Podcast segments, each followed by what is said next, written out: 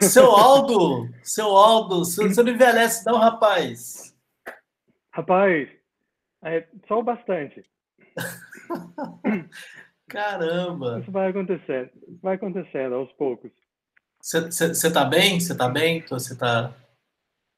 Tô, tô bem, Júlio, tô bem. Tem uns é. cigarros aqui na garganta, mas é só, eu, eu, só eu, normal. Eu tô um pouco envergonhado de ter de, de encher tanto seu saco para você topar conversar comigo, mas depois eu peço desculpa, agora já era. Você sabe que é um prazer, poxa. Legal, Aldo. Cara, vamos lá. Depois, depois, eu te peço desculpa, te pago uma cerveja e a gente vê o que a gente faz. Opa, bom demais. Beleza. Aí, Aldo, aí eu aceito a desculpa, não tem problema. Tá bom. Ô, Aldo, vamos lá, cara. De 40 minutinhos a 50 minutinhos, vou tomar muito tempo da sua vida, não.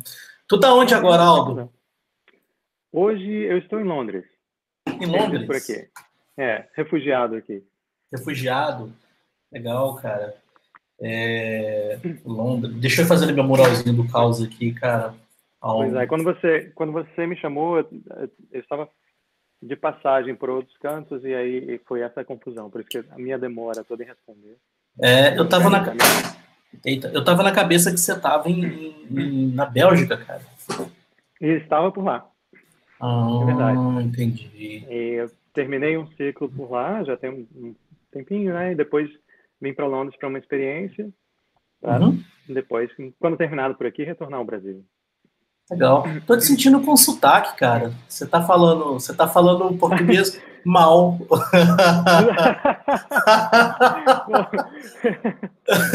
é meio complicado. É porque você sabe que a gente vai acaba perdendo um pouco do sotaque. Um capixaba que viveu na Bahia, depois Pernambuco, na Paraíba, em Belo Horizonte. Então a gente fica meio, meio enlouquecido, assim, né? Eu tô te sentindo um pouco com dificuldade para falar o português. É igual eu fico quando eu faço. Você tá igual eu quando eu faço reunião em inglês, cara. Eu fico desse jeito aí. Eu fico... Mas, ah, tentando achar as palavras. Se eu entrar com alguma coisa aqui que não tem sentido, é porque. Ah, não tem sentido mesmo. Mas, assim, é porque as línguas estão ainda meio confusos na cabeça. Legal, legal, legal. Ô, e por que, que você está viajando o mundo inteiro assim, cara? O que, que, que você está fazendo? Você está você, você tá vendendo Inodê pelo mundo afora? O que está rolando? Seria uma boa, né? Na verdade, as últimas viagens que eu tive e, nessas últimas semanas agora foram para fugir um pouquinho do, desse tempo caótico, né? Para descansar um pouquinho. Então, eu acabei tendo uns dias de férias e tal e uns dias, umas semanas de férias, e aqui as férias são mais longas, e aí eu pude aproveitar um pouquinho de alguns cantos. Mas a minha vinda para a Europa nesse tempo, que foi a minha segunda vinda para a Europa, né? A primeira vinda eu tinha vindo para para Londres, eu passei uma temporada aqui para fazer os estudos de teologia, e eu retornei ao Brasil e depois eu fui enviado para a Bélgica. E ali eu fui fazer um mestrado em estudos bíblicos. E por isso eu fiquei nessa, nessa coisa de viajar para um canto, para outro, e fiquei perdido aí nesse meio do caminho. Tá certo. Estudos bíblicos significa que você é um padre, ou você está estudando para sê-lo, ou você já é um, bispo? O que, que, que você é? então, nos graus da ordenação, como alguns gostam de dizer, eu já fui ordenado padre, eu fui ordenado vai completar agora esse ano seis anos atrás, né? Isso depois de uma caminhada de 13 anos. Então foram 13 anos de formação. 13 anos ao todo? 13 anos ao todo, é. E aí eu fui ordenado diácono ainda enquanto estava aqui em Londres, depois voltei ao Brasil. Depois de uma uhum. temporada fui ordenado padre lá. E depois disso, então, eu saí para fazer um mestrado. Foi só o mestrado não tem nada a ver com o processo de ordenação, mas. Entendi. Mas como formação Entendi. pessoal. Entendi. Um diácono é um. É um pré-padre? É um. Na verdade, são. É, então, a igreja distingue são o que eles chamam de graus de ordenação, né? São, são ministérios que fazem parte do mesmo grupo. Ou seja, Entendi. do mesmo, o que eles chamam de do grupo da ordem, né? Então você tem nessa distinção, tem os diáconos, é, depois os padres, depois os bispos. Isso não quer dizer um, uma elevação de grau, é, mas isso quer dizer que tem missões ou funções diferentes ali, né? Então, hum. é, é, varia um pouco com... Bom, relembra um pouco a história dos primeiros cristãos e como entra essa organização da estrutura da, da igreja nesse princípio, né? Entendi. Então, os diáconos têm uma função muito de, de cuidado para com as pessoas, de cuidado para com a comunidade, né? um serviço aos pobres mais Ah, sim, sim, sim, sim, sim. É, é o, é o, é o diácono, eu poderia dizer que é mais uma, uma pegada mais social, mais, mais pessoas e menos eclesiástico não? Não, não é isso? Eu, eu acho que é quando essas coisas se juntam, assim, essa área social e essa área eclesiástica agora Boa. oficialmente trabalham juntas. E aí os outros graus, eles precisam, na verdade, passar pelo diaconato ou receber o diaconato, não passa, né, porque ele permanece, para que eles sempre se recordem dessa experiência, né? Então, essa experiência diaconal precisa ser uma recordação constante. Tem uma, uma até uma simbologia bonita na Igreja Ortodoxa, bom, a ortodoxa de tradição grega, pelo menos, em que você vê todas essas vestimentas, né? Você tem os padres, em geral, tem, tem muitos, eu gosto de dizer que eles têm muitos vestidos e tal, tem essas coisas diferentes, com cores e tal. E um dos paramentos que eles têm é, é a estola, que é aquela, estola, aquela sim, sim. faixa, né, colorida que, é. que uhum. tem cores distintas. Então, aquilo é para identificar é, um pouquinho essa, essa esse grau. Né? Hum. E o diácono tem ela transversal, porque ela cruza pela parte do coração, né? Para recordar que esse Olha compromisso que, que ele tem. É, tem que tocar. E, mas, mas, mas, mas também chama estola. Também estola, estola diaconal. Ah, que representação interessante.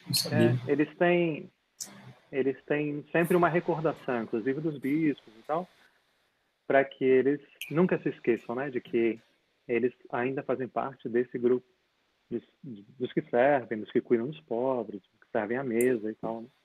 Que legal, que legal. Não sabia, cara. Pô, meu moralzinho já tá ficando legal aqui. Cara, é... por que que eu vejo... Você é jesuíta, né? Eu posso dizer assim? Sim. É, é jesuíta. Sim. Por que que eu tenho impressão, e alguma, alguns amigos meus também têm, que os jesuítas são talvez mais... Não é moderno, mas mais humanos. Eu já ouvi isso, tá? Do que do que, do que outras linhas eh, religiosas. Assim, não vou ficar aqui comparando porque não é esse o, o objetivo. Mas parece que os jesuítas têm essa essa percepção. Por que, que você acha isso, Aldo? Ou, ou não? A gente está viajando, não tem nada a ver. Olha, eu acho que eu acho que isso é muito comum em lugares onde onde a igreja tem um certo conflito, Júlio. Eu digo um certo conflito porque existe uma visão, é, às vezes, um pouco mais hierárquica, que, que colide com a situação da população em geral. Né? Então, para se ter uma ideia, por exemplo, essa hierarquia não funciona muito bem na Europa, apesar de que alguns lugares, por exemplo, na Inglaterra, onde o grupo católico é minoritário, os cristãos são a maioria, mas o grupo católico é minoritário, os católicos têm uma fervorosidade muito grande, então eles gostam muito dessa, dessa coisa hierarquia, né, do latim uhum. e tudo mais. Uhum. Uhum. Mas em lugares como a, como a América Latina, que, em que a maioria cristã é ainda católica, uhum. é, você vê que a situação é um pouco diferente, né, um pouco distinta. E essa, essa situação hierárquica da igreja de imposição relembra coisas que são muito negativas para as pessoas dessa região. Né? É, essa coisa do poder, né? Essa coisa da uhum. pompa e tal. Então, você vai encontrar jesuítas que também eles não só respeitam essa, essa área, mas eles aderem também a essa maneira de ser.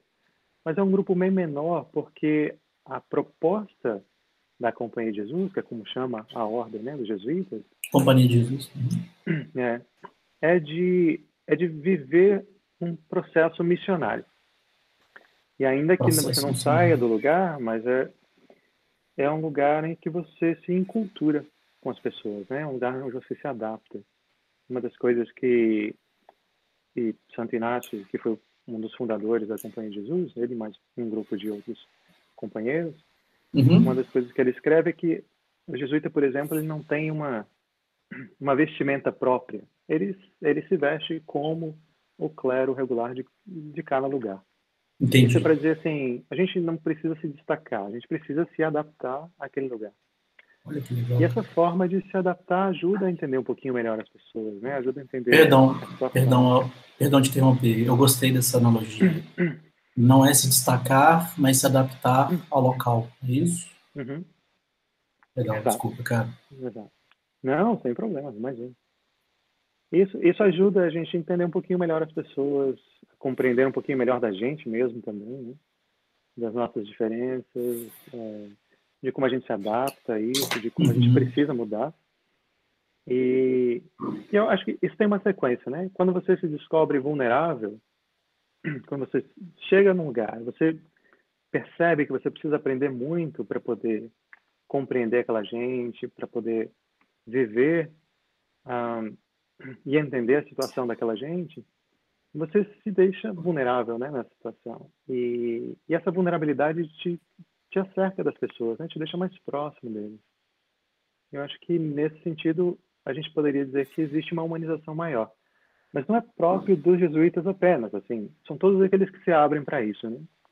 ah, eu posso, eu posso ser um católico arquidiocesano e ser também dessa dessa abordagem, talvez? Claro, claro, isso não tem problema hum, nenhum. Entendi. Então, depende. É, a companhia, como ordem, ela pede para que jesuíta seja assim. Né? Entendi. Que, que, se abra mais. Mas Entendi. é claro que há muitas pessoas que simplesmente o fazem porque é próprio deles. A natureza. Perfil, né? Muitos padres assim. Né? Aldo, é, Papa Bento ou Papa Francisco?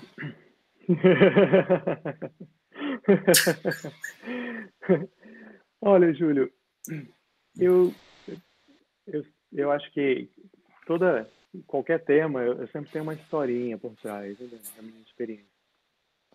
Quando o Papa Francisco foi eleito, eu fiquei muito receoso. Eu fiquei, é eu fiquei muito com medo. É. Olha. E, e, na verdade, eu não queria que ele assumisse. Assim, foi uma coisa muito, muito colérica, assim, né, da, da minha parte porque eu conheci um pouquinho dos conflitos dele na Argentina, porque é, um, os jesuítas é, sempre é, deixam bem claro que ele, é, é, preferível que a gente não aceite cargos, de, é, é, assim, apenas em último caso e tudo, né? E, e nunca um jesuíta tinha chegado a, a essa situação. Então, eu fiquei muito receoso. E depois ele me surpreendeu de uma forma muito positiva. Assim, Francisco, a fala dele foi muito próxima de uma realidade que nós temos na América Latina, né? De, de não de não ser uma, uma de não trazer uma condição muito muito dura sobre aquilo que a igreja já impunha sobre as pessoas, né? trazer um cargo ainda uma, uma carga ainda mais pesada sobre elas, né? um fardo mais pesado. Entretanto, até uma discussão recente com uns outros amigos jesuítas, a gente dizia que é, Francisco ele, ele parece para os conservadores um papa muito progressista, mas para os progressistas ele é excessivamente conservador. Então, é, para dar um exemplo, assim, ele abre a discussão né, da ordenação de homens casados, né, ordenação diaconal de mulheres e tudo. Mas no final, a partir da, da discussão do sínodo, ele diz que não, vai continuar a mesma coisa. Então, homens casados não são ordenados e mulheres não são ordenadas como diaconisas. E é claro que ele não, não encerra a discussão ali. Ele fala, não, a gente vai discutir mais, vai, vai trazer mais argumentos. Mas, assim, é para dizer que ele ainda tem muito de conservador em si. Mas ele faz Mas... essa, essa forma conservadora de ser dele uhum. ser, é, parecer muito progressista e, e, ser bem mais leve do que o que a gente já conhecia. Né? É, eu te perguntei porque eu, eu, eu, assisti Dois Papas, né, da Netflix. Ah, sim, sim. É. E eu fiquei, na verdade, claro, eu sei que tem muita, eu sei que tem pitadas ali de fantasias, é óbvio, porque é um, uhum. uma, né, é um, é um filme. Mas eu fiquei mais surpreso pelo Bento do que pelo Francisco. Ah, é? É, porque eu, eu a figura eu já esperava, né? Uma pessoa muito clássica, muito, muito, muito estudiosa, né? Muito uhum. rígida com, com os processos e tal. Mas as coisas que ele foi abrindo, eu fiquei mais, eu fiquei, epa, desculpa, o Google me ouvindo. É, eu fiquei mais surpreso com, com o Bento, assim, com a capacidade. Assim, eu sei que eu, eu não conheço ele, mas pelo que o filme uhum. demonstrou, me mostrou ser uma pessoa rígida daquela ideia clássica das coisas, porém uhum. que escuta. Eu não tinha é. essa imagem, eu não tinha essa imagem dele, sabe? Eu acho que é, assim, ele ele pegou a igreja num tempo muito difícil, um tempo muito conflituoso, e, e é claro que é, a pessoa do Papa ele tem uma influência muito grande, mas a gente nunca pode esquecer que existe todo um conglomerado político, né, de que é, a igreja é uma instituição muito pesada. E essa estrutura do Vaticano, como muita gente conhece, é uma estrutura que demanda muito jogo político. Então, de alguma forma você tem que agradar alguns, você não pode desagradar muito, você tem alas ali, né, que são poderosas de alguma forma, então. E então, Bento assumiu num tempo muito complicado. E ele ainda teve que lidar com situações mais complicadas na parte pessoal, né? Com assessores divulgando materiais e tal. E o que ele fez ficou muito escondido. Tanto é que o que ele fez, por exemplo, o, pedido de renúncia, uhum. foi talvez ah, o, o, movimento mais mais progressista que eu já tenha visto, assim, em relação a um chefe da igreja, assim, uma pessoa. Porque ele pegou todo mundo de surpresa. Foi algo... É verdade. Não tinha pensado por esse lado, É, foi algo que ninguém esperava. E ele já tinha dado alguns sinais antes, né? Porque então, são todas essas historinhas, né, do Vaticano. Uhum, uhum. Ele tinha passado no túmulo do último papa que havia sido que havia renunciado, né? Isso, lá, lá para o século XII. Então ele parou, rezou ali e tal, foi, né, pediu uma ajudinha, uma intercessão ali. E depois então ele escreveu a carta e num, numa reunião com seus ministros mais próximos, né, ele simplesmente declarou sem que ninguém soubesse. Então o pessoal, como ele falou, ele era, ainda é, né, tá vivo, ele é um exímio conhecedor de latim, uhum, uma pessoa sim. muito culta, como você falou. Extremamente culto, né? Ele é, assim, uma dessas cabeças mais extraordinárias do, maior, é, do século XX, assim, uma das maiores. Sim, sim, sem dúvida. Sem dúvida. Mas ele começou a ler aquilo em latim e o pessoal ficava assim, eu estou entendendo, o que, que ele está dizendo mesmo aí? Assim, então, alguns comentaram depois que houve um murmúrio entre eles que eles não conseguiam entender direito se era aquilo mesmo. Aí alguns teve, tiveram que dizer, não, ele dizer para eles, eles estão, ele está pedindo renúncia. Aqui. E o Legal. É, não sabia, que, que, legal. Essas, essas questões é, que parecem pequenas marcam um pouquinho, né? Um pouco dessa história de, de transformação. Sensacional. E realmente. Ô, Aldo, que... é, Diga lá. Você falando disso tudo, por que, que a gente burocratiza tanto o, o amor, o perdão e o ajudar o próximo? Cara, você foi falando de igreja, estruturas, eu também tenho um certo uhum. conhecimento, porque eu já estive ali. Que, que, que, você acha que se deve a isso? Por que, que a gente burocratizou tanto, né? Por que, que eu não consigo simplesmente virar para o lado e ajudar uma pessoa? É só porque eu não quero? O, o que, que você acha, cara? É, Júlio, eu acho que esse tema daria assim para muitas horas de conversa e vários anos de pesquisa. Né? É muito complicado para a gente perceber a necessidade alheia. Então, isso no âmbito geral. A gente não precisa ser religioso, participar de nenhuma religião para isso. Né? E eu digo isso porque as visões de pobreza, por exemplo, são muito distintas. As pessoas na Europa, elas enxergam a pobreza de uma forma diferente das pessoas no Brasil, por exemplo. Então, eu me lembro ainda na teologia que um, um rapaz muito bom, um escocês, assim, né?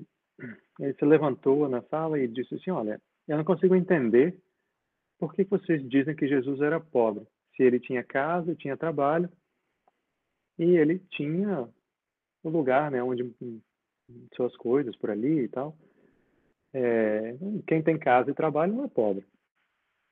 Aí, assim, de, de imediato, eu tinha voltado de uma experiência, não tinha muito tempo, eu tinha passado por Aracaju e tinha trabalhado no lixão ali, na terra de Santa Maria, terra dura.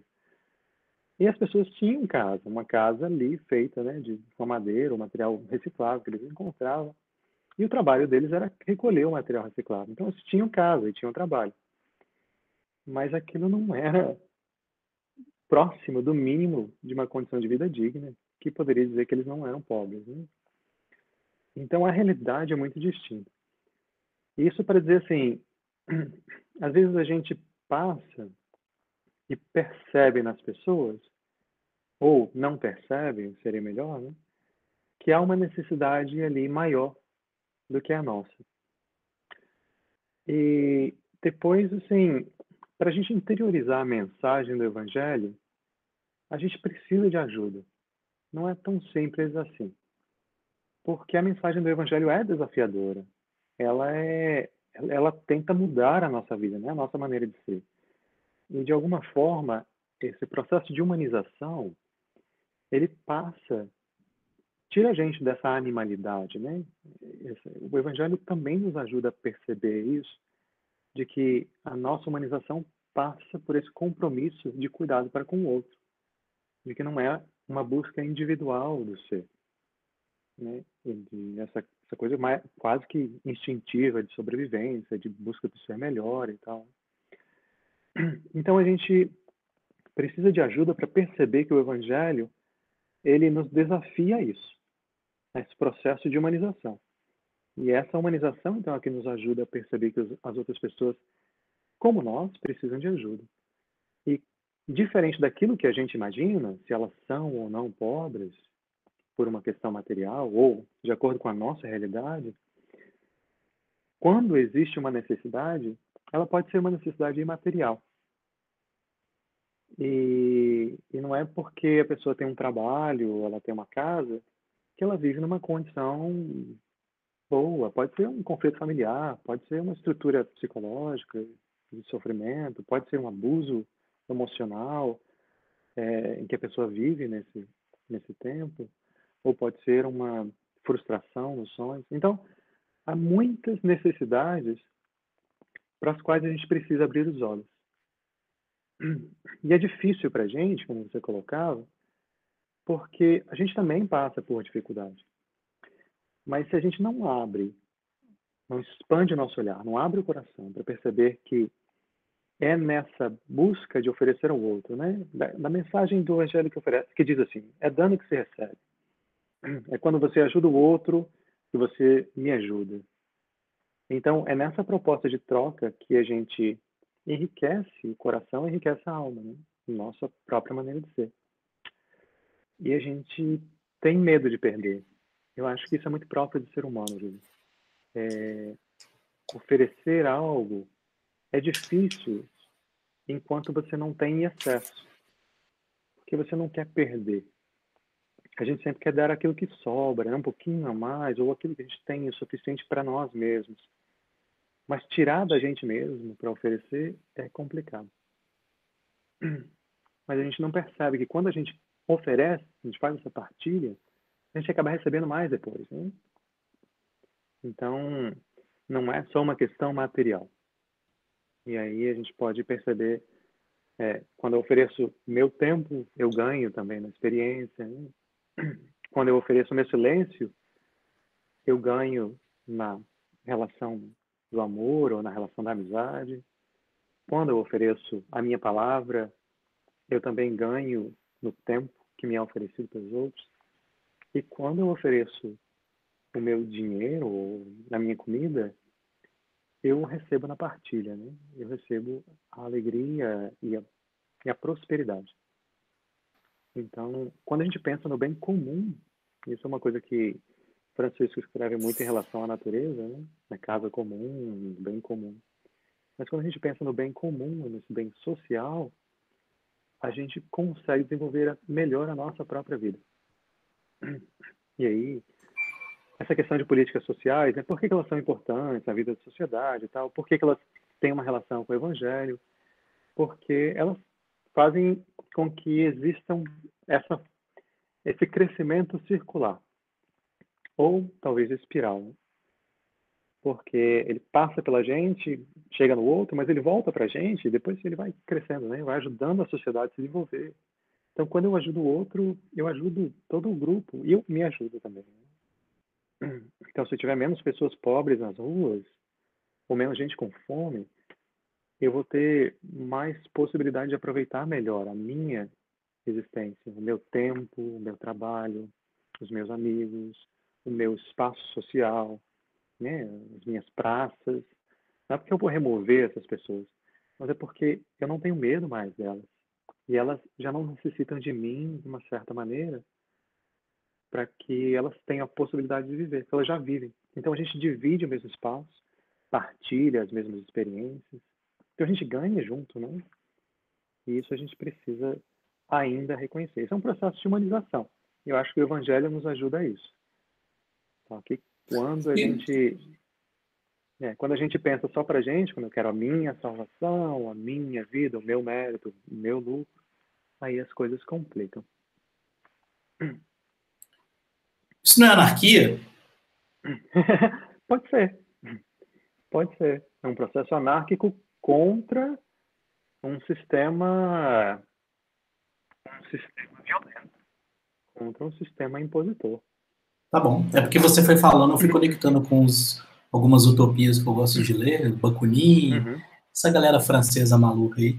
E tem muita coisa em comum, assim, do, do, do, da poesia anarquista, da, dessa utopia. É. Eu acho que é, o pessoal fala muito, né, de, quando quando a teologia da libertação ela, ela começa a ter toques marxistas, né? O pessoal fala, olha, essa, essa teologia comunista, né? E aí, só que o pessoal não percebe, assim, peraí, peraí, peraí, mas essa teologia comunista começa, na verdade, em Israel, assim, e começa com um tal de Jesus Cristo. E que, na verdade, nem começou com ele, né? Na verdade, uhum. ele estimulava, porque começou antes dele. Começou é claro, claro. Um povo chamado, sei lá, um tal chamado Moisés, que é, pegou umas sim. coisas, né? E foi para frente. Então, Davi seguiu, Salomão seguiu. Então, essas coisas. E Jesus só repetia, né? E aí, sensacional, cara, sensacional. Ele foi um anarquista também. Sensacional. É, eu fico com medo de compartilhar isso com muita gente, porque a gente não sabe como é que o outro interpreta, né? Mas é. eu, eu, eu gosto de tentar conectar, sabe? Eu li umas coisas do Bakunin e falei, caramba, tem muita coisa a ver. Enfim.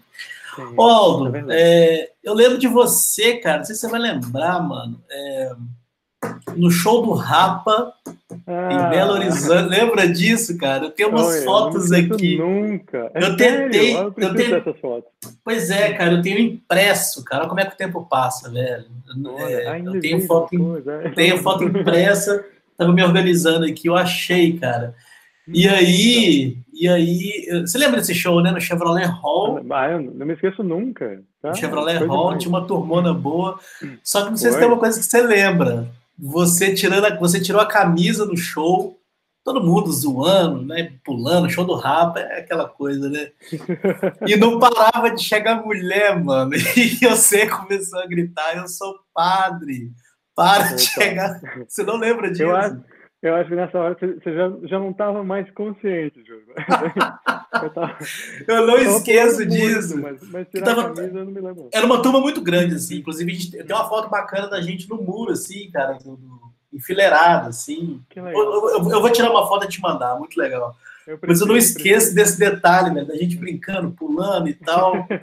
e menina chegando, você falando, gente, para de encostar em mim, pelo amor de Deus. sensacional, cara, sensacional. Eu nem lembro que ano que foi, cara. Foi em é... 2008.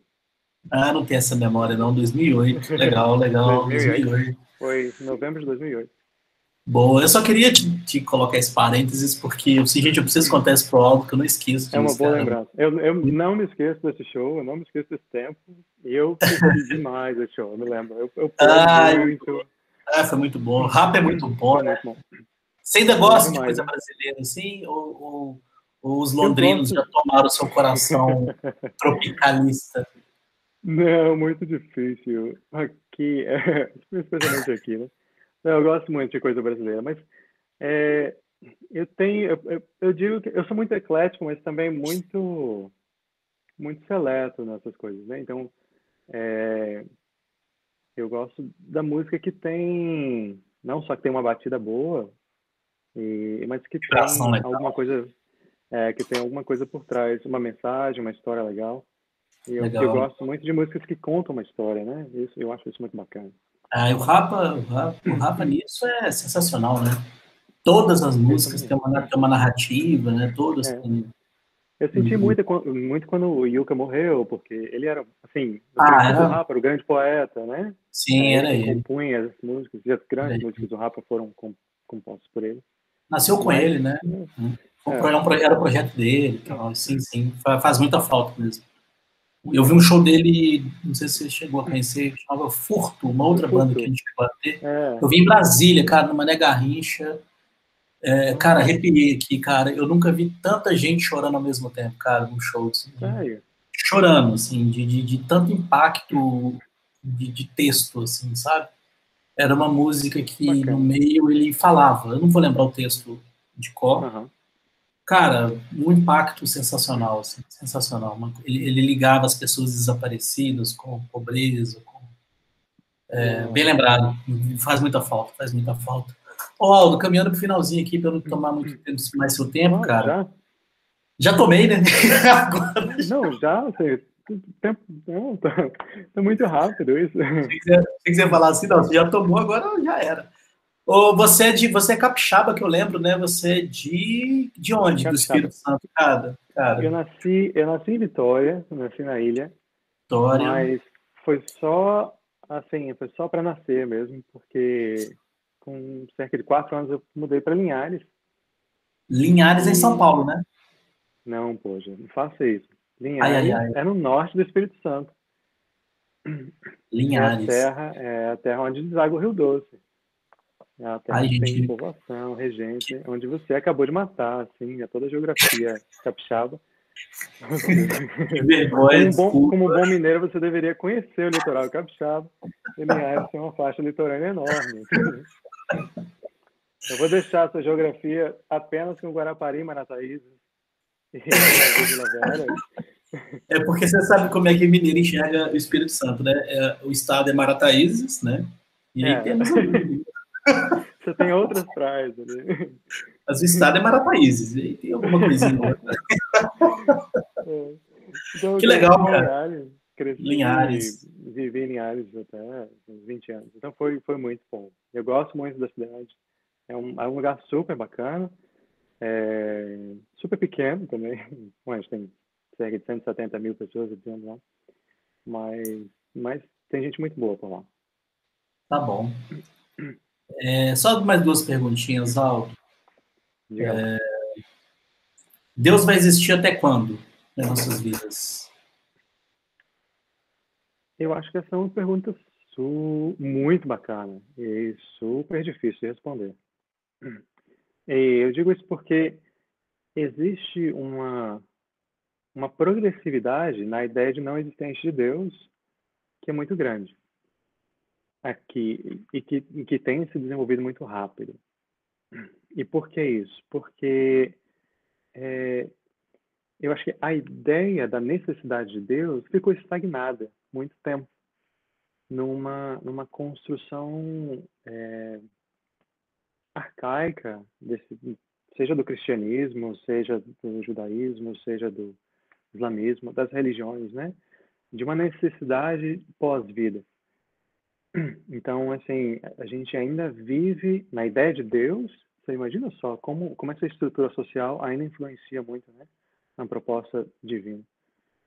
É, a gente vive na estrutura de que a gente não pode mudar muito a vida, de que a maioria das pessoas está aí, né, condenada a viver um, um sacrifício muito grande, mas que depois, se você viver uma boa vida, apesar de tudo, você vai ter algo melhor. E muita gente hoje em dia já diz, não, eu posso construir algo melhor a partir dessa vida aqui. Eu não preciso esperar por algo no futuro. Né? Ou eu não preciso de algo intervir na minha vida para que eu possa fazer algo melhor, para que eu possa melhorar de vida. E então assim, as concepções teológicas, elas têm mudado na na academia, mas ela não tem mudado na proposta de oferta para as pessoas. Então, eu posso dizer para você com toda com toda a liberdade agora e para as pessoas que vão ver que a teologia que é feita nas universidades, a teologia da academia, ela é muito distinta daquela que é conhecida pelas pessoas em geral. Não é porque as pessoas não têm capacidade de entender, mas é porque existe uma lacuna muito grande, existe um abismo entre o diálogo da academia e o diálogo da, da igreja que propaga essa teologia. Então, é claro que você tem pessoas ainda que pensam com uma ideia muito arcaica de Deus, de igreja, de condenação, de coisas de diabo e tal. E, e essas pessoas têm uma facilidade maior de, de se integrar no meio social, porque, em geral, as pessoas querem ouvir algo assim, né? É muito mais fácil você atribuir coisas a um ente externo e dizer, ah, a culpa é, é, é desse ente, a culpa é dessa pessoa, a culpa é desse espírito e tal, do que você tentar entender como essa experiência de Deus pode te ajudar a, a vencer isso, né? a superar. E aquilo que a gente falava, de que você precisa mudar. Né? A, a, ideia de Deus é transgressora também, ela faz com que você saia desse, saia de si, né, para se abrir. Então, para ser honesto, eu digo que para muita gente Deus já não existe. Deus não é necessário e Deus é, é um caminho sem volta. Agora, Júlio, mesmo para essas pessoas, então, para muita gente que eu encontrei, existe uma necessidade de algo a mais que não é encontrado nesse mundo exclusivo da razão. Eu falo por minha própria experiência, né? De alguém que, que ama aprender, que ama conhecer as coisas, que tem dificuldade para aprender, mas continua tentando mas que a razão por si só não consegue explicar algumas necessidades. E essa necessidade é uma necessidade de algo espiritual. Então, muita gente é atraída por isso. Mesmo que não acredite em Deus, mesmo que não queira acreditar nessa ideia. Eu acho que, um parêntese aqui, né? As pessoas não querem acreditar nessa ideia tradicional de Deus. E aí você tem muitos grupos da experiência New Age, de experiências de, diferentes, tentando dar uma motivação ou uma explicação diferenciada para isso. Mas para mostrar que a sociedade precisa né, desenvolver essa ideia de Deus. A sociedade, que já está num campo teológico, assim, bem mais desenvolvido, um campo acadêmico, mas precisa agora caminhar para a sociedade em geral. Precisa romper essas barreiras, né, cruzar esse abismo aí eu acho que a gente precisa relembrar essa, a função do Papa, que é, ele chama de sumo pontífice, né? aquele que cria pontes. Então ele precisa abrir esse, esse caminho para isso. Os, os bispos precisam abrir esses caminhos, os padres precisam aprender melhor, estudar mais, e ter mais coragem para poder dizer as coisas sem tanto medo, sem tanta relação hierárquica, né? ou uma subserviência hierárquica. E as pessoas precisam se questionar mais. que quando elas começam a se questionar, quando elas começam a fazer perguntas, é, isso abre né, para discussão, isso abre para o diálogo. E aí isso ajuda a ressuscitar a ideia de Deus. Então, eu acho que a ideia de Deus, ela começa a morrer. Quer dizer, ela já começou há muito tempo, né? Mas, assim como o processo cristão de que a morte é caminho para uma nova vida, eu acho que essa ideia começa a ressurgir nesse tempo. É, esse tempo em que as pessoas buscam algo de extraordinário. E eu acho que as igrejas, principalmente as igrejas cristãs, falham muito nesse sentido, de trazer esse algo novo, essa nova vida. Eles querem trazer a vida antiga, né? a vida antes da morte. Mas é preciso morrer para que essa vida seja renovada. E aí, para que a ideia de Deus seja renovada, também é preciso matar um pouquinho daquilo que estava no antigo, né? Aquilo que era que era pregado por muito tempo e que já não tem mais sentido nessa nossa sociedade. Tem um, tem um exemplo, se, se me permite, se tem tempo. Por favor, por favor, tô, tô adorando aqui uma palestra gratuita. tem. Eu não sei se você assistiu aquele o filme Silêncio, que é um filme de Martin Scorsese. Sim, sim, conheço. De, uhum. Que fala de, de dois jesuítas que vão para o Japão. É, é, um, é um livro. O, o, filme foi gravado por Scorsese, mas é um livro de um, de um autor japonês, é verdade, né? E o livro é de uma sensibilidade muito grande, porque o silêncio, na verdade, ele, o, o autor é, relaciona com, com o movimento das ondas, né? De como isso vai crescendo também, essas ondas de é, compreensão da religiosidade. Bom, eu não quero dar um spoiler do filme, mas assim, em uma parte, quando o, o Garfield, que é um dos. Não, não é o gato, não, é o, é o ator. Ele, ele faz o papel de um dos padres e ele está com um grupo de, de camponeses presos, né? E, e eles precisam é, negar a fé. Então, eles precisam é, pisar num, numa imagenzinha de uma santa e cuspir para dizer assim, bom, eu não faço parte mais disso. E isso quer dizer que, se eles fizerem isso, eles têm liberdade, senão eles morrem. E aí ele, ele fica espantado com isso, né? Por que, é que vocês vão perder a vida por causa de uma tabuleta de barro, né? Por que vocês não dizem que isso, isso não vale nada para vocês e vocês vão ganhar a vida de novo? Mas aí a gente vê a realidade né, das pessoas, como elas entendem isso, né? e como elas ainda estão apegadas a essa interpretação tão antiga. E aí uma jovem disse para ele, né, espera aí, mas não é essa fé, através dessa morte, que vai me levar para uma vida melhor? Uma vida em que eu não tenho impostos, uma vida em que eu não sou oprimida, uma vida em que as pessoas não vão me explorar, uma vida em que eu posso cultivar e ter comida à vontade, não vai ter fome, que era justamente a situação que eles viviam naquela, naquele tempo. Né? Então, a expectativa de uma vida futura, de uma vida melhor, que faz com que muita gente creia em Deus, e é essa realidade que faz com que muita gente não creia mais, porque eles constroem a própria vida, né? Então, eu acho que a gente precisa mudar esse discurso, mudar essa experiência e dizer assim, esse esse mundo que a gente planejava para o futuro, para depois da morte, ele precisa acontecer agora, no período da vida. Né? Essa transformação precisa ser agora. E a gente não precisa esperar o sofrimento e a angústia das pessoas até que elas morram para que elas tenham uma vida melhor. Então, a nossa ideia teológica, aí, de novo, tem uma coisa de teologia de libertação, né, nisso aí, mas não é uma ideia marxista, é uma, é uma ideia da realidade que a gente vive hoje e que a gente ainda não aceita em alguns lugares. A gente ainda tem uma exploração muito grande dessa ideia da necessidade de Deus como para a transformação da vida, né, como condição de vida regular, que mantém o status quo, que faz com que tudo seja assim, para que as pessoas sofram, que é que é horrendo, que é que é maldoso, assim, maldoso mesmo. A gente precisa precisa matar esse Deus que deseja o sacrifício, que deseja a condenação, que deseja a dor, para fazer com que ele ressuscite como um Deus novo. Um Deus que, que quer alimentar a esperança de uma vida melhor agora. Né? É aquele que oferece a vida agora. E que é a transformação agora. Né? Sensacional, Aldo. Agora, Pô, disciplina é outra coisa, cara. Vai dar certinho o horário aqui. Disciplina, você é disciplinado ainda?